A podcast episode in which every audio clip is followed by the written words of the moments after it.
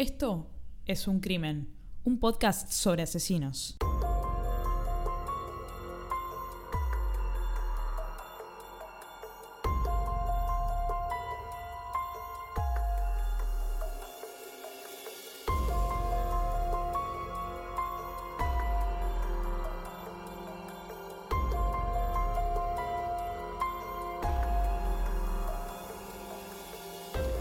Hola a todos, ¿cómo están?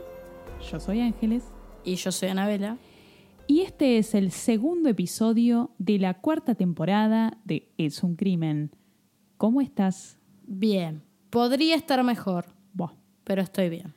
¿Querés contar qué te pasa? Que sos eh, tan críptica como esa gente que se le pregunta ¿cómo estás? Mal. Bueno, contá. No, no, yo soy de, voy de frente. A ver, estamos grabando un domingo. eh, desde el martes que me siento mal, como el orto me siento. Estuve con anginas, descartado COVID, no tengo nada, pero estuve muy mal, con fiebre, dolor de garganta, dolor corporal, dolor de cuello, dolor de cabeza. Bueno, todos los síntomas del COVID, menos la pérdida del olfato y el gusto. Bueno, ahora estás mejor, estás acá grabando. Vamos a tratar de exigirte lo menos posible. El cachet se va a reducir también. Yo lo único que pido es que cuiden al artista. Bueno, segundo episodio de la cuarta temporada, El tiempo vuela, ya salió el primero, fue un éxito rotundo, hubo muchas repercusiones, fue un episodio muy muy fuerte. Y hoy tenemos algo un poquito más light, pero no por eso menos relevante. Y tenemos algo que no sé si llamarle novedoso en la historia de este podcast, porque tenemos secciones, pero en general las secciones en este podcast eh, están metidas adentro de la historia principal. Hoy vamos a tener una sección ajena a la historia principal, simplemente porque se me canta. ¿Ok? Sí. Mandás vos, ¿eh? Soy Don Corleone. Bueno, hoy tenemos una sección que se llama Un dato que puede importarle a alguien. En contrario de nuestra sección Un dato que no le importa a nadie. Esto quizás tiene cierta relevancia porque en la otra sección siempre contamos pelotudeces nuestras y esto es algo que da importancia. ¿Cómo se me ocurrió? No sé. Se me despertó la curiosidad y dije, eh, esto lo puedo llevar al podcast. ¿Alguna vez te preguntaste, porque acá en este podcast tocamos un montón de asesinatos, crímenes, ¿alguna vez te preguntaste cuál fue el primer asesinato de la historia y cuándo fue? Puedo eh, tener como alguna conspiración, alguna idea. Bueno, a ver, Eh, y estamos hablando de la Edad Media. ¿sí? Te- vos vos eh, eh, confías en que el primer asesinato de la historia es en la Edad Media. ¿Por qué? Justifique su respuesta, como dicen en, en los exámenes. Eh, había más pelea por los recursos. Había Yo- más población. Yo te pregunto, ¿acaso eso no existió siempre? No, ¿Por qué no? no sé, no había sobrepoblación.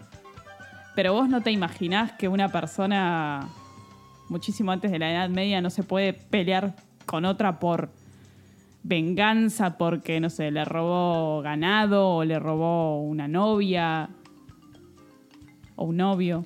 Matar está mal, y eso lo dicen las leyes. Antes no habían leyes. Los asesinatos existían igual. Por eso. Por eso que...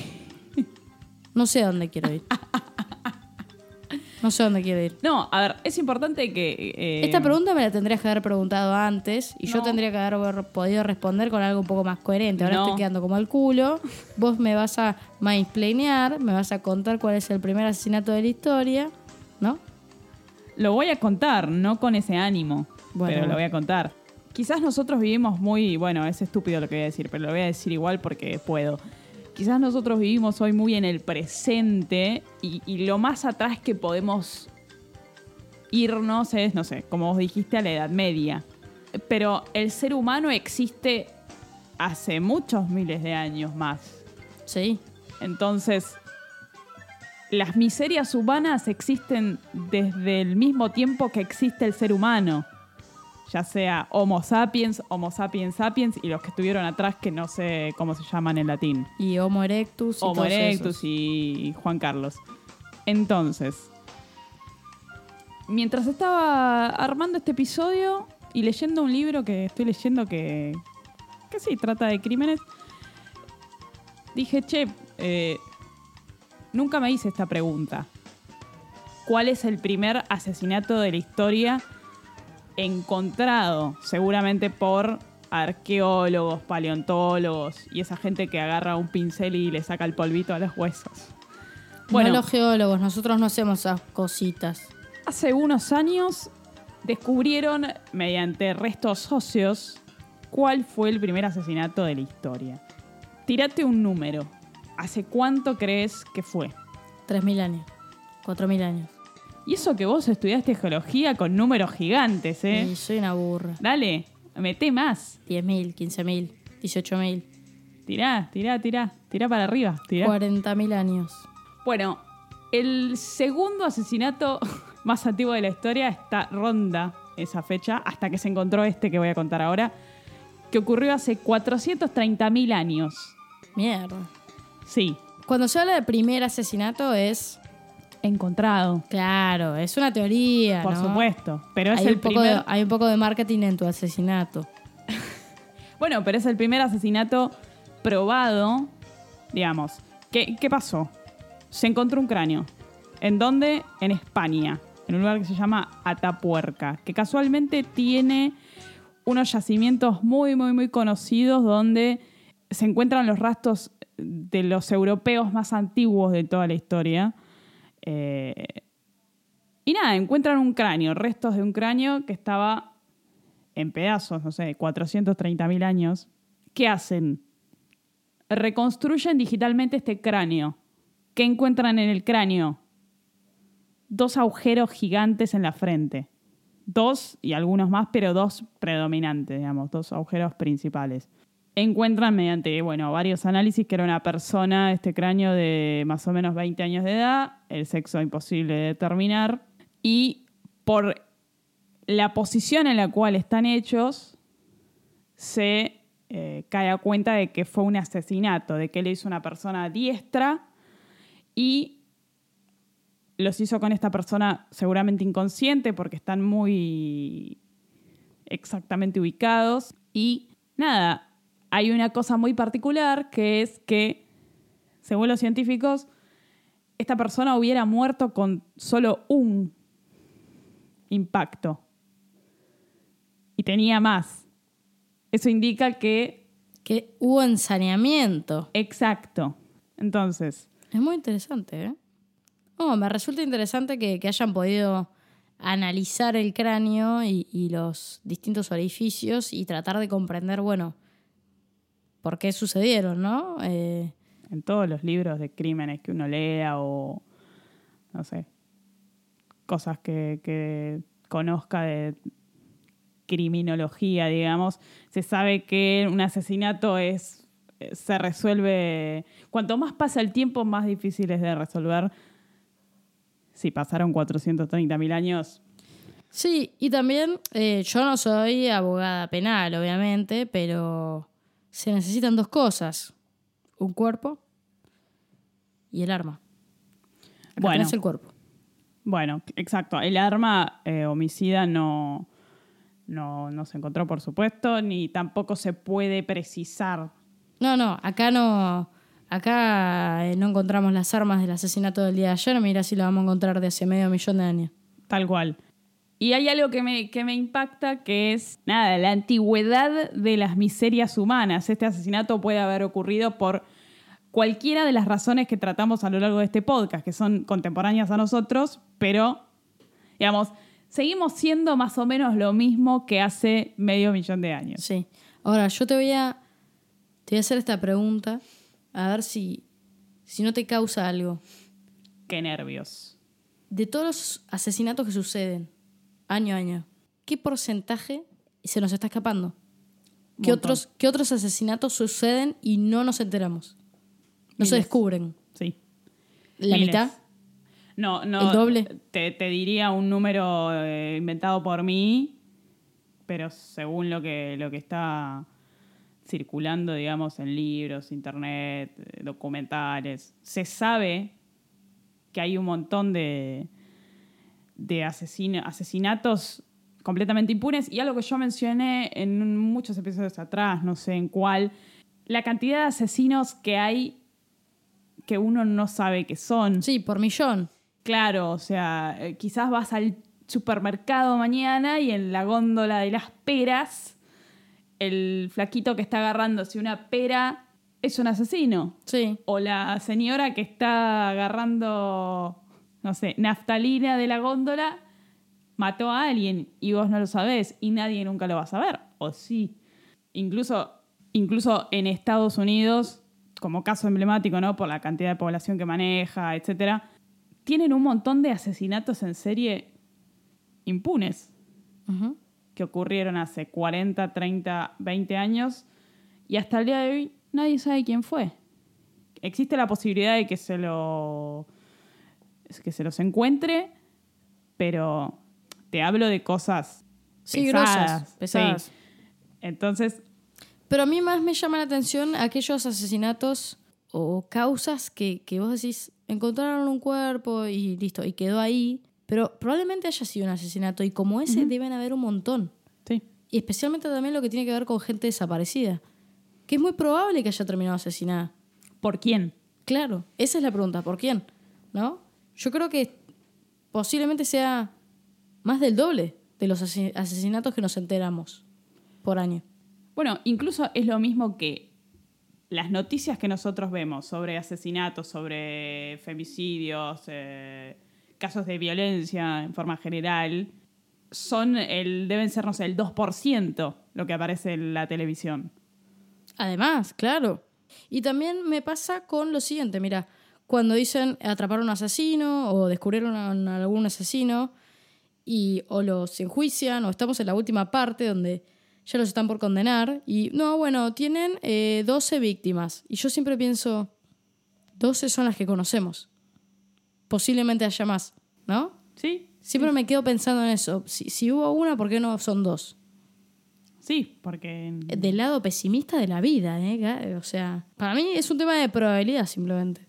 Tiene sentido eso que decís, de hecho, con los casos más emblemáticos y conocidos de los asesinos en serie de Estados Unidos, de nuevo vuelvo ¿no? con Estados Unidos, pero sí, siempre se cree que, que sí, este tipo está condenado por, por 13 asesinatos, pero se cree que tuvo más de 50. Claro. O A eso voy. violaciones. Sí. Sí. Eh, entonces, bueno, esto es para que se queden tranquilos. Sí, no, no, para que vivan perseguidos de por vida. No perseguidos, pero por ahí prestando un poquito más de atención. Y también tengo un mensaje pésimo, pero igual lo voy a decir, que es, si desde hace 430.000 años somos así de hijos de puta, dudo mucho que esto cambie. Sí, sí. Bueno, y esa fue la sección así que me saqué de debajo de la axila. Un dato que puede importarle a alguien. Y ya me traslado rápidamente al caso que hoy nos convoca. A ver, hoy estoy ansiosa. No sé de qué vamos a hablar. Bueno, este es un episodio dedicado a todos aquellos que odian cuando divagamos. En este podcast hemos tratado anteriormente casos no contemporáneos de hace varios años atrás, como por ejemplo el de Mate 8. Si no lo fueron a escuchar, vayan, Fantástico escúchenlo. episodio. Vayan a escucharlo. El episodio de Francisca Rojas, que de ahí surgió el tema de el reconocimiento mediante las huellas digitales. Todos casos del año 1800, por ahí. Bueno, hoy tenemos otro caso así de antiguo, si se quiere, porque bueno, yo soy un alma vieja. Bring it to the runway, Mary. Hoy tenemos el caso de Clorinda Zacarrán. Clorinda Zacarrán. Sí. O Pondrán. ¿Zacarrán o pondrán? Bueno, como dije, es un caso antiquísimo, un caso que ocurrió en Argentina y bastante emblemático por diversos motivos. ¿Zacarrán o pondrán? ¿Pero a qué costo? ¿Vas a estar así todo el episodio? Perdón, perdón. Siga, siga. Todo pelota. bueno, Clorinda Zacarrán. Nació aproximadamente en el año 1830, no tenemos un dato preciso dada la antigüedad del caso, y se sabe que nació en la República Argentina, pero tampoco tenemos la precisión de dónde. En esa época te anotaban cinco días después eh, en otro pueblo, así que Con suerte. siga, siga. Sí, así que, bueno, tenemos ahora un par más de precisiones, pero el, el dato así crudo del día de nacimiento que le pusieron el- los escarpines, no. A los 15 años se casa, como era común en esa época, digamos, el contraer matrimonio, las chicas a una edad bastante temprana, y con hombres mucho más grandes. Si no, pregúntale a San Martín. Si no preguntarle a San Martín, si no preguntarle a San- Sarmiento y a casi todos. El casamiento es arreglado. Por supuesto, raro que exista el amor en una situación de este estilo. Es arreglado entre las dos familias. ¿Con quién se casa? Se casa con una persona que ronda los 50 años de nombre Jacobo Fiorini. Italiano como vos. Jacobo igual me, me distrae. No es muy italiano Jacobo. Y se debería llamar Jacopo, una cosa así. Mm. Pero bueno, se argentinizó. ¿Quién era este muchacho Fiorini? Bueno, nació en Ferrara, en Italia, llegó a Buenos Aires a, fines de los años 20 y era una persona muy conocida dentro de la sociedad argentina. ¿Por qué? Era un retratista muy conocido. Y en ese entonces, los pintores que se dedicaban a retratar trabajaban mucho y muy bien, a cambio de bastante dinero, porque al no existir la foto, la única manera de inmortalizar personas en situaciones o retratos, simplemente esos típicos sentados en una silla mirando hacia un punto, eran justamente los pintores. Sí. Eh, más o menos eh, en esa fecha empezó a aparecer el daguerrotipo, que es lo más cercano a la fotografía, y bueno, ya el retrato empezó a dejar de ser tan relevante, pero Fiorini era una persona de muy buena posición económica gracias a ser retratista. Se dice incluso que llegó a retratar a Juan Manuel de Rosas. El retrato no, no está en ningún lado, pero sí hay un montón de eh, obras de Fiorini en el Museo Histórico Nacional, acá en la ciudad de Buenos Aires. Así que la gente que vive en Capital Federal puede ir a hacerse un paseíto al Museo Histórico Nacional y buscar las obras de Fiorini. Bueno, Clorinda se casa con Fiorini, ella 15 años, él alrededor de 50, y se van a vivir a santos lugares, a una, una especie de estancia, hacienda, recordemos que en 1800 y pico, Solo hay estancias. No hay Airbnb, no hay hotel, no hay nada. claro, exacto, digamos, las calles son de tierra, la gente se transporta a caballo, todo ese tipo de cosas, no hay carretas. Bueno, entonces se van a vivir juntos, tienen cinco hijos, otra cosa que también se, se estilaba en aquel entonces, tener muchísimos hijos. Tener relaciones. Sí, bueno, hoy también se tienen, pero en general Reproducirse. Fuerte. eh, no había tele, es lo que No, siempre claro, digo. por eso digo, no había tele. A los 10 años aproximadamente de haberse casado, pasa algo que era bastante esperable, ¿no? Dada la diferencia de edad entre Clorinda y Fiorini. Clorinda empieza una relación extramatrimonial con el que era el capataz del campo que, que ellos tenían. Este capataz tenía unos 25 años, prácticamente la misma edad que Clorinda, y bueno, se entiende la afinidad que pudieron llegar a, tener. Ya en este entonces, Fiorini tenía casi 60 años, entonces una persona de 25 con una persona de 60 años quizás no tienen demasiadas cosas en común. Este capataz se llama, o se llamaba, porque hoy Dios lo tenga en la gloria, Crispín Gutiérrez. Crispín, un nombre imagino, muy común en aquella época. Se dice, si bien esto pasó hace tantísimos años, hay cosas que se repiten en la, en la historia de la humanidad, como el asesinato de, de 430.000 años que vimos antes. Fiorini estaba bastante al tanto de esta situación de infidelidad y ¿Hizo la vista gorda? Exacto, sí. Hacía. Se hacía el gil. También en el campo todos los empleados en la hacienda conocían de el affair. Y también toda la sociedad. Digamos, vos pensás que Fiorini era una persona ultra conocida que salía en los diarios de la época. Por lo tanto, Era re cornudo, el cornudo más cornudo del país. Me imagino, sí. Eh, no sé si así tan crudo, pero si alguien veía a la mujer de Fiorini con alguien, iban a decir, che, ¿esa es, no, es- no es Clorinda? ¿La mujer de Fiorini? Claro. bueno, Un garrón, un garrón. Es increíble que esto eh, siga sucediendo igual. Sin ir más lejos, Wanda Icardi, la China Suárez, todo esto fue hace poco. el tema del momento. Claro. El, el no divorcio, porque al final no se divorciaron. Hubiese estado bueno que siga continuando así bien jugoso. Pero no, se secó la carne. Bueno, mejor, che, más, más, más paz. Siempre, no- siempre hay chicos en el medio. Acá también tenían cinco hijos, digamos. Andás a ver qué... Ah, sos Team Fiorini vos. No soy team nadie. No, sí, simplemente Team Fiorini. No soy Hacer la vista gorda. No, soy team los chicos, los, las criaturas. Las criaturas. Team las criaturas. Y ahora tienen que hacer un, me- un meme de Alien versus Ah, Predator. No separarse por las criaturas. Tan, No, tan, tan no. 70, tan 80 que no, duele. boluda, no estoy diciendo eso.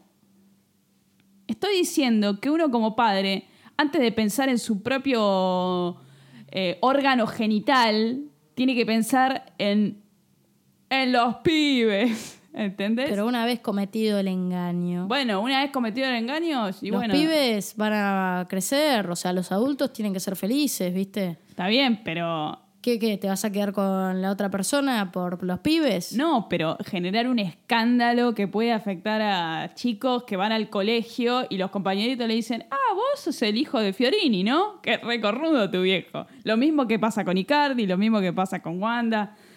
Es lo mismo. Eh, nada, y es un embole. Bueno, esto no es Los Ángeles de la Mañana. Contame. Puede serlo. Puede serlo. Los Ángeles de la Mañana de hace 200 años. Bueno, llegamos a octubre de 1856. Tanto Anabela como yo, como todos los que nos escuchan, éramos solo partículas en el aire. Fiorini ya estaba medio... Hinchadito las Hinchado. pelotas. Sí. Y lo va a increpar a Crispín. Y le dice, Eh, Crispín. seguramente, sí, seguramente en el año 1856 le dijo, eh, Crispín, recatate. Eh, me imagino que la conversación fue algo así como, eh, Crispín, yo sé que vos tenés algo con mi señora. Salí con tu mujer. Yo sé que tenés algo con mi señora y quiero que la termines, loco. Terminala. Porque si no te voy a rajar, te voy a despedir. Y vas a tener que ir a buscar laburo a... Ingrese a un lugar para buscar laburo. Acá si no me ponen un meme con la canción de aventura que acabo de cantar, los mato. Bueno, Crispín no se achicó. Porque le hablaba a Fiorini el retratista. Crispín se recalentó. Lo puteó y le dice, yo te voy a matar, Fiorini, ¿me entendiste? Yo te voy a matar, me tenés podrido, ¿eh? Que me vas a despedir, te voy a liquidar. Algo así habrá sido la conversación. Fiorini se reasustó. Se asustó y se fue a la habitación más alta que tenía la casa, supongo que era el altillo, y se encerró con llave durante todo el día. Pero se escabulló como una cucaracha. Sí, porque se ve que Crispín fue bastante convincente con su amenaza. Pero hasta en la muerte. Jodido Crispín. Es- tiene un nombre como re tierno, pero parece que era re jodido. Claro. Me lo imagino como la roca, no sé. Bueno, llega la medianoche del 10 de octubre y Clorinda va donde estaba encerrado Fiorini y le dice, Dale, Jacobo, salí de ahí, vení a comer algo, ya terminó todo esto, ya está, olvídate. Soltar. Soltar, claro. Bajá que te hago algo de comer, quédate tranquilo. Bueno, Fiorini también dice, bueno, bueno, voy a bajar. Estaba, se ve todavía un poco tenso, un poco estresado. Bajó y se acostó en un sillón que tenían ahí en el living. Y Clorinda le dice, bueno, recostate tranquilo que yo voy a cocinar algo rapidito. Minga. Fiorini se acostó, Clorinda abrió la puerta de la casa. ¿Y quiénes estaban atrás de la puerta? Crispín y su hermano. Y escuchá este nombre, Remigio. Remigio. Espero que no se ponga de moda la semana que viene en Nordelta los bebés todo con nombre Remigio porque me mato. Crispín y Remigio. Y entraron con todo, no es que entraron tipo, hola, venimos a comer un vitel toné. No. Palo. Arma. Le dieron a Jacobo un montón de palazos en la cabeza. Le tiraron una maceta. Le pegaron un tiro. Le rompieron el cráneo, básicamente. Lo liquidaron ahí, a sangre fría. ¿Qué hacía Clorinda mientras tanto? Grabó un video para YouTube. Casi. Un TikTok. Observó todo. Sí, sí, sí, liquídenlo. Me, me viene bien. Miró todo. Una vez que lo mataron, Clorinda llama a, a dos chicas que trabajaban ahí, a dos criadas, como se decía entonces, y les dijo, limpien todo, limpien todo que está lleno de sangre, limpienme todo. ¿Y el cuerpo? El cuerpo. Crispín y Remigio se lo llevaron al patio de la casa. Ahora te digo porque me río. Y lo enterraron en el patio de la casa. Después de enterrarlo, le plantaron eh, unos coliflores arriba. Y me río porque hoy estábamos viendo unos pájaros con Anabela y me dice, creo que vi un coliflor en vez de un picaflor. Sí. Eh, y- Un coliflor. Y yo estaba re entusiasmada y lo repetía. Un coliflor, sí, sí, un coliflor. Y quedé como un idiota. Bueno, no, tú fue gracioso. Le plantaron unos picaflores, unos coliflores Sí. arriba de- del cuerpo enterrado de Fiorini. Bueno, e- es abono, ¿no? Todo esto para tratar de encubrir, ¿no? Bueno, ¿qué pasa? Recordemos que ellos vivían en una hacienda. En ese momento la densidad poblacional de lo que era la ciudad de Buenos Aires era muy baja, no, no había un- una casa, un edificio uno al lado del otro, cosa de que si sucede algo de este estilo, alguien se va, se va a enterar o va a escuchar. De todas formas, siempre suceden estas cosas y nadie escuchó nada hoy día con tanta densidad poblacional, así que imagínense en esa época, la gente si se hace la boluda hoy, en esa época, muchísimo más. Alrededor no había nadie. Pasan los días, ¿Crece el coliflor? crece el coliflor. Los amigos de Fiorini, amigos, clientes, conocidos de la sociedad, Reclamaban los cuadros. Las me pinturas. imagino, sí. Eran todos tickets de gira, estaban todos en Tudú todavía. Exacto. Che, ¿dónde está este chabón? Primero es, che, este se, se- se fue a la mierda, se fue de vacaciones, se mandó a mudar, ¿qué pasó? Después empezaron a sospechar los, los amigos diciendo, no es algo de él, No es habitual de él. no. ¿A dónde se va a ir? Salió hasta en los diarios su desaparición, en los diarios de la época. Lo empezaron a buscar. Varias veces las fuerzas de seguridad de, de ese entonces fueron a la casa, pero todos se hacían olímpicamente los boludos. Desde Clorinda, las criadas, los peones, Crispín, Remigio. Después de varias veces ir a preguntar y todos ni siquiera estaban angustiados, alarmados, nada. Sobre todo Clorinda.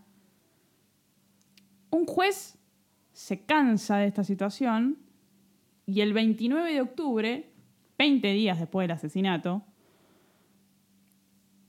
dice, todos ustedes los que viven en esta casa, los meto en cana hasta que alguien se digne a hablar. Era como en el colegio, cuando la profesora decía, no se va nadie hasta que digan quién fue. Absolutamente eso.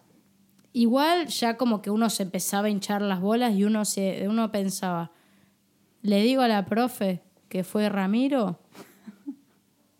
¿O me hago el boludo y no lo traiciono? Porque me quiero ir a mi casa. Porque me quiero ir a mi casa, hace calor acá a ver adentro. Pokémon. Estoy llegando tarde a fútbol. Bueno, Qué situación de mierda, ¿no? claro, pero, pero es absolutamente así, solo que los metieron en eh, presos. Me pregunto por qué no seguirán utilizando esa técnica. Debe ser magistral. Es muy buena. Es un poco coerciva. pero- Poco ortodoxa, porque hoy creo que por ley no lo podés hacer. Esta táctica, técnica, o como le quieran llamar, dio resultado. ¿Y quién confiesa? Crispín, que tanto parece que la quería a su amada Clorinda, confiesa, porque él creía que si confesaba Iba a estar todo bien. iba a estar todo bien y se iba a ir a su casa a comer un pollo al espiedo. No, pasó. No. Cuenta que pasó porque lo mataron, dónde está el cuerpo enterrado, lo de los coliflores, etc. Y bueno, ¿qué hace la policía? Desentierra el cuerpo, saca los coliflores que ya estaban germinados. Eh, sacan el cuerpo, primero para verificar la historia que había contado Crispín, exacto, identificar al cuerpo claro, y posteriormente enterrarlo como era debido. claro. se corroboró todo y tanto Clorinda como Crispín como otra empleada doméstica de la hacienda fueron en cana. ¿Qué pasó con Remigio? Remigio se escapó, pero después de un, uno o dos meses lo agarraron y lo metieron en cana. Bueno, hasta acá el crimen y el, posterior descubrimiento del el cuerpo y los culpables, ¿no? Tenemos que pensar un poco, si bien, como vos dijiste hace un rato, acá nadie es abogado ni nada, en aquel entonces, en el año 1856, cuando se celebra, digamos, lo que se llama audiencia pública, todavía las leyes que conocemos hoy acá en la Argentina no estaban forjadas como tal. No, aparte la justicia sería algo bastante nuevo. Exacto. Entonces, había algunas cosas que eh, caían o recaían bastante en la opinión pública. Hoy también sigue pasando, pero hay cosas más concretas, digamos, eh, carátulas más concretas, etc. Bueno, se celebra una audiencia pública que el mismo juez que ordenó meterlos a todos en cana hasta que hablen fue el que encabezó esta audiencia. Y, como dato de color, el abogado defensor de Clorinda Zacarrán fue eh, alguien llamado Carlos Tejedor. Carlos Tejedor, Sí. Y como tuviste leyes hace poco, seguro te suena. Carlos Tejedor, Carlos Tejedor. Fua, me resuena.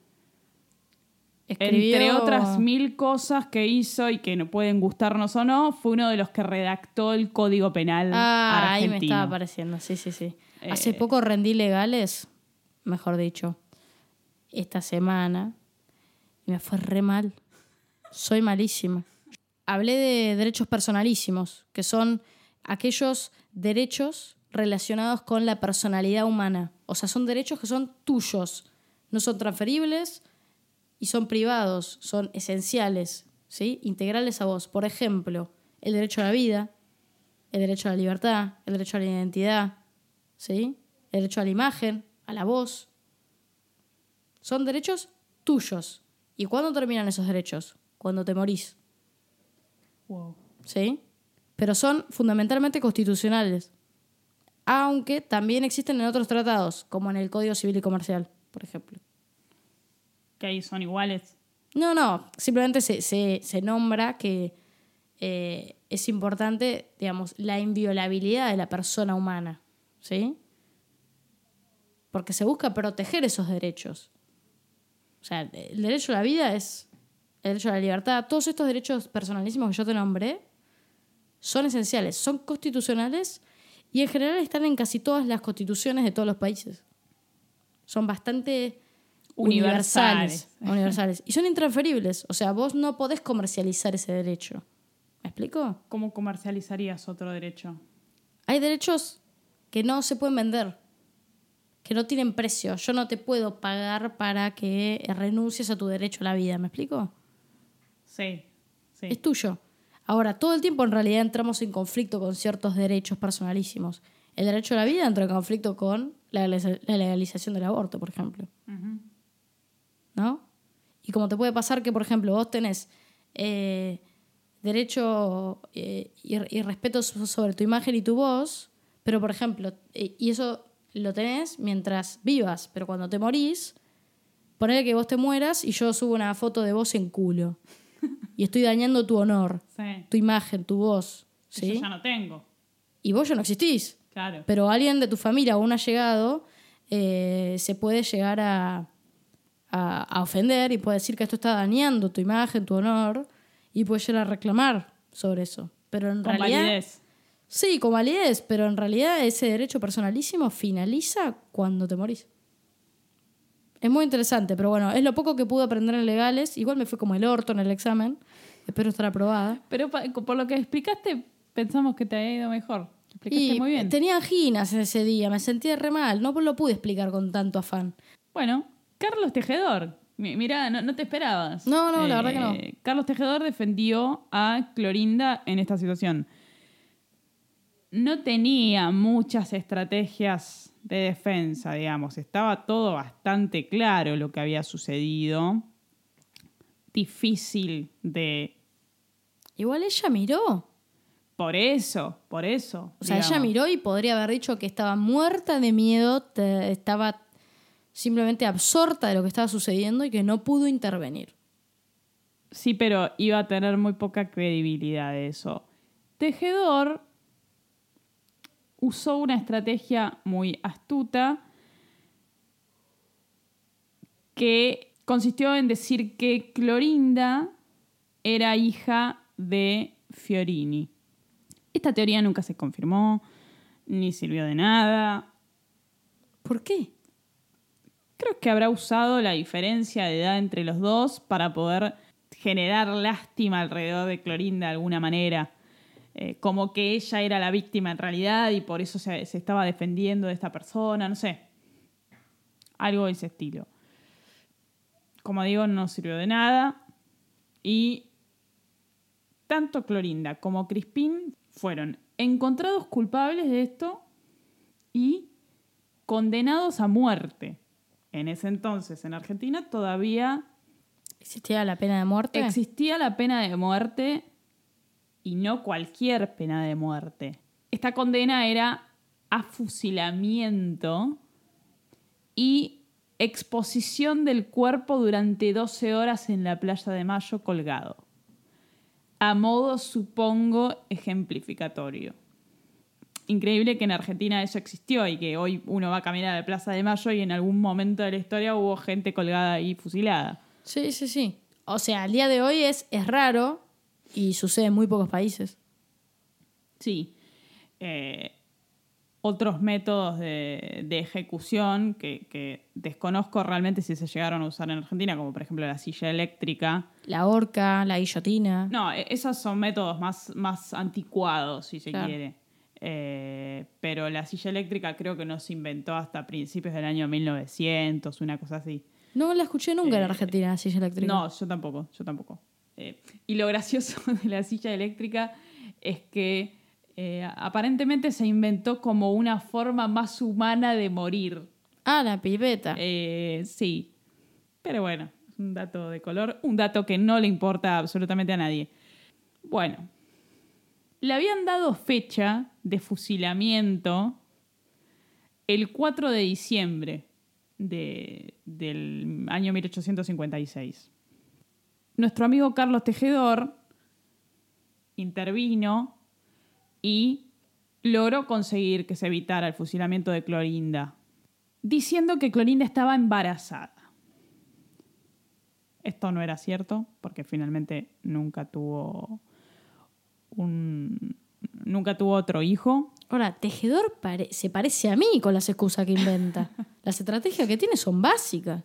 ubicate quizás en tiempo y espacio, digamos, en ese momento. eh, era evidentemente alguien bastante hábil.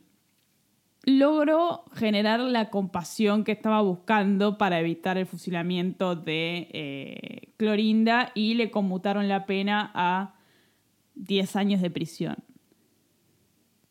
También la sociedad de ese momento estaba muy sensibilizada por un hecho que había ocurrido ocho años antes, que no sé si estás eh, familiarizada con eh, Camila O'Gorman.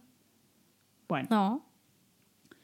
hay una película que cuenta este hecho, que se- la película se llama Cam- Camila, creo que actúa Susupe Coraro eh, y Manol Arias. Le mando un saludo a Cecilia, que seguro la vio. Es la historia real de eh, Camila O'Gorman, una joven de, la sociedad argentina, que tuvo una relación con un eh, cura. Eh, creo, si yo mal no recuerdo, era jesuita. Ahora no, me viene el nombre de- del cura a la cabeza, el nombre era Ladislao y no me acuerdo el apellido, pero se enamoraron los dos jóvenes y se escaparon. Los encontraron y los condenaron a muerte por básicamente haberse enamorado y, que un cura haya roto el celibato, digamos, para estar con una chica. Y también se dijo que él la había secuestrado, eso no era verdad, digamos, el amor era real y, y lo fusilaron eh, a los dos. Y ella estaba, se cree, embarazada cuando la fusilaron. La única distancia entre estos dos casos es que Clorinda mandó a matar marido. De una forma muy poco elegante, además, con ensañamiento. Digamos, Camilo Gorman cometió el pecado de enamorarse de un cura. digamos, no, no, no está empatado, digamos, el, la causa bajo ningún concepto. Entonces la sociedad de ese momento había quedado muy, muy, muy tocada por esta situación. La- el fusilamiento de una chica embarazada por amor, básicamente. Sí. Eh, mirá No la es película, algo- es tremenda. Sí, sí, y aparte no es algo normal, ¿no? Que se haya escuchado.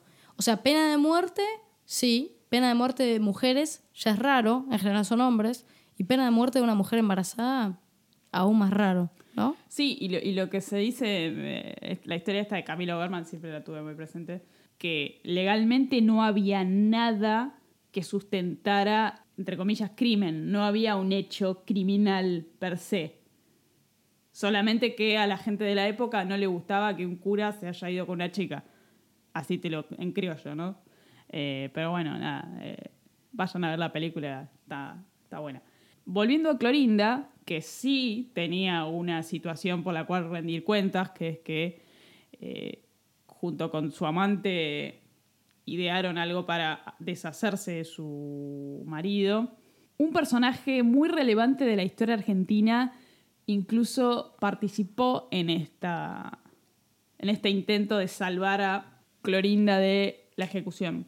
Mariquita Sánchez de Thompson, que en ese momento tenía alrededor de 70 años, ya era muy mayor, eh, juntó firmas para indultar a Clorinda. Eh, se consiguió muchas firmas, un gran porcentaje de habitantes de Buenos Aires eh, firmaron, digamos, considerando el- que en ese momento en, en Buenos Aires vivirían, no sé, 80.000 personas, juntó un porcentaje considerable. Eh, para los que nos escuchan desde el exterior y no saben quién es Mariquita Sánchez de Thompson, era una persona, una mujer destacada dentro de la sociedad argentina que se la conoce principalmente por eh, ser la anfitriona de la tertulia, tertulia, entre paréntesis, evento musical en una casa con personas de la alta sociedad. En, en una tertulia de Mariquita sonó por primera vez el que hoy es el himno nacional argentino. Por eso se la conoce, digamos, si vos googleás Mariquita Sánchez Thompson, eso es lo primero que sale, pero más allá de eso fue una, una mujer ultra destacada, digamos, una de las primeras mujeres activas en la sociedad argentina, con, con, eh, con la capacidad de decir lo que ella pensaba, más allá de... de- de- Un intelectual. Sí, no sé si llamarla intelectual, pero digamos, eh, pa- participó en, en lo que fue la Revolución de Mayo, eh, nunca quedándose callada, una persona notable, Mariquita. Y bueno, está este dato de color del, del himno nacional. Bueno, en septiembre del año 1857 le conmutaron la pena a Clorinda por estos 10 años de cárcel y tiempo después fue eh, dejada en libertad por excelente comportamiento. Nunca más se supo nada sobre Clorinda, no se sabe. ¿Desapareció? No se sabe, seguramente se, se mudó a otro lado y mantuvo un perfil bajísimo, pero no se supo más nada de ella, ni dónde murió, ni cómo murió, ni nada. Misterio. Evidentemente, esta situación generó, un, no es para menos, un, un gran, una gran herida en su vida. Como dato de color, Clorinda fue posiblemente la última mujer condenada a muerte en Argentina. Así que eso es todo. Una historia que tranquilamente podría ser una historia de hoy, año 2021. Una, Sí. un crimen, no sé cómo llamarle, no sé si pasional no, No es. es pasional. Eh, eh, venganza quizás. Sí, sí, Eh, sí. Vengativo, digamos, de, de, Sí, de engaños. de engaños. Venganza, Ahí está, sí. engaño. Eh, La infidelidad, cuánta gente mató en el mundo. Qué increíble. ¿eh? es así, digamos. La infidelidad, cuánta gente ha matado en el mundo y es algo que hace miles de años que esto ocurre eh, y pero posiblemente siga ocurriendo muchos años más. Sí, mirá Icardi, Wanda, la China. Otra vez, Bueno, volvió a suceder, digo. señora ya nos contó esta historia. Sin el asesinato. Bueno, esto fue un episodio bastante cargado de elementos históricos. ¿Te gustó? Me encantó. ¿Aprendiste algo? Aprendí un montón. Además, yo soy muy ignorante, no sé nada de historia y la verdad que aprender un poco más de historia argentina a través de esto me sirvió. Me sirvió. Por lo menos me ubiqué en tiempo y espacio, 1830. Bueno, es cuando nació ella. Después pasó un tiempito. La verdad me, me- me gustó mucho el caso. Y lo del coliflor para mí es la frutilla, eh, el coliflor del postre, digamos. Demuestra un poco quizás la el poco aprecio de algunas personas por la vida humana. Acabas de matar a una persona, la enterrás y le pones un coliflor arriba para que no te pesquen. Fiorini, un pintor absolutamente recordado Y y un poco me, me- me lamento que no existan eh, retratistas ahora. O si los hay, digamos, no es tan común, pero... ¿Y si yo quiero un cuadro de mi cara? Podés conseguirlo, debe haber gente que se dedica todavía a ese tipo de arte. Eh, Es poco común, digamos. Sí, creo que lo que pasa un poco con el arte, digamos, en ese entonces, ese tipo de arte tan, eh, no sé si es la palabra correcta, pero la voy a decir igual, arte realista, digamos, pintar a una persona tal como es, eso con los años, como pasó con la música, digamos, se va como deshaciendo y, la- y el arte comienza a ser cada vez más abs- abstracta. Entonces, creería que sí existen retratistas hoy día, pero no como parte de un movimiento artístico. Claro. Eh, Sino más bien como un encargo. claro, un encargo, un pasatiempo. eh, Y debe ser bastante caro. Sí, sí, creería que sí. Eh, bueno, hay- mucha gente hoy que se dedica al arte en forma digital, digamos, eh, que es, mucho más rápido que pintar en un lienzo. No sé, un iPad, el lápiz y, y, y podés dibujar a una persona mucho más rápido, quizás porque tenés un montón de atajos y cosas que te permiten acelerar el proceso. Pero tenía, eh, leí por ahí una particularidad, bueno, varios eh, retratistas de esa época, de mediados de 1800, fines, que era eh, retratar difuntos. Luego, cuando empezó a aparecer el, el daguerrotipo, etc., en vez de retratos eran fotos de difuntos, pero es notable cómo se quiere inmortalizar a la persona de tal manera que se la dibuja o captura muerta, lo que hoy día creemos que es completamente De mal gusto. de mal gusto, fuera de contexto. Retratos y fotos de, de bebés muertos, de mujeres sosteniendo a su bebé muerto, fallecido. Innecesario. Eh, sí, pero en ese momento era algo bien visto, incluso era eh, eh, característico de, de, mm, alto nivel socioeconómico.